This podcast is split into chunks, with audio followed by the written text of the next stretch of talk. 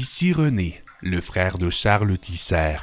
Souvent, à l'aube d'une action concrète à savoir si oui ou non le droit d'exercer la vie se fait tardissime ou intrinsèquement, qui ne sont nuls des mots pour les gens qui les exercent et pour ceux qui les audivent, qui n'est non plus un mot, l'humain se fait une action concrète de se salir. On est tous nés pour un petit bain.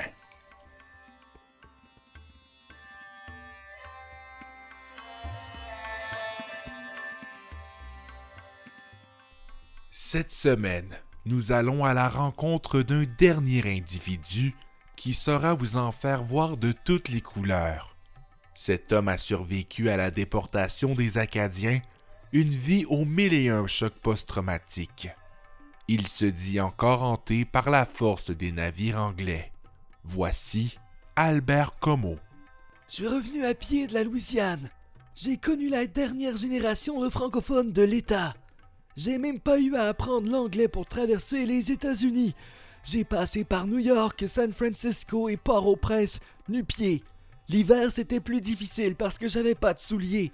J'ai vu de la neige pour la première fois en plusieurs années en 2012 lors du Congrès mondial acadien à Edmundston. C'était flatteur de voir ma descendance. L'effet de voir leur arrière-arrière-arrière-grand-père se présenter à leur célébration de mariage a beaucoup ravi la famille Como. Cependant, ils n'ont pu l'accepter puisqu'il n'était pas sur la liste d'invités. C'est sûr que c'est dur de savoir que les gens font comme si tu n'existes pas. À un certain point, je peux comprendre. Je ne sais pas si ma prochaine génération de Como sera assimilée ou si je n'ai pas à craindre pour ma descendance, vit dans un milieu majoritairement francophone. Est-ce que vous craignez?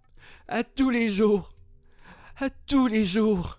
On sait jamais où jusqu'où ton héritage va suivre, et c'est sûr et certain que j'encourage le monde à être très ouvert d'esprit par rapport à ça.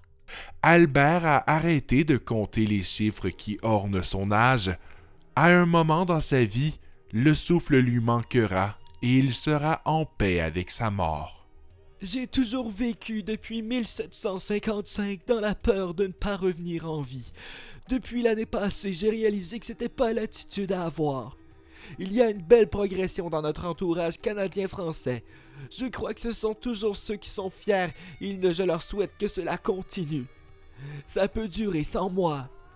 Son médecin lui recommande de se limiter à la viande rouge et aux fèves noires. C'est juste pour appliquer les conseils, c'est pas plus difficile qu'il faut comme... c'est fascinant. Albert Como était le dernier survivant de la déportation des Acadiens de l'été 1755. Il est très inspirant, même s'il est mort. Et voici ce qui complète cette belle saison du balado Né pour un petit bain, en vous souhaitant de vous retrouver très bientôt pour une toute nouvelle aventure. À la prochaine!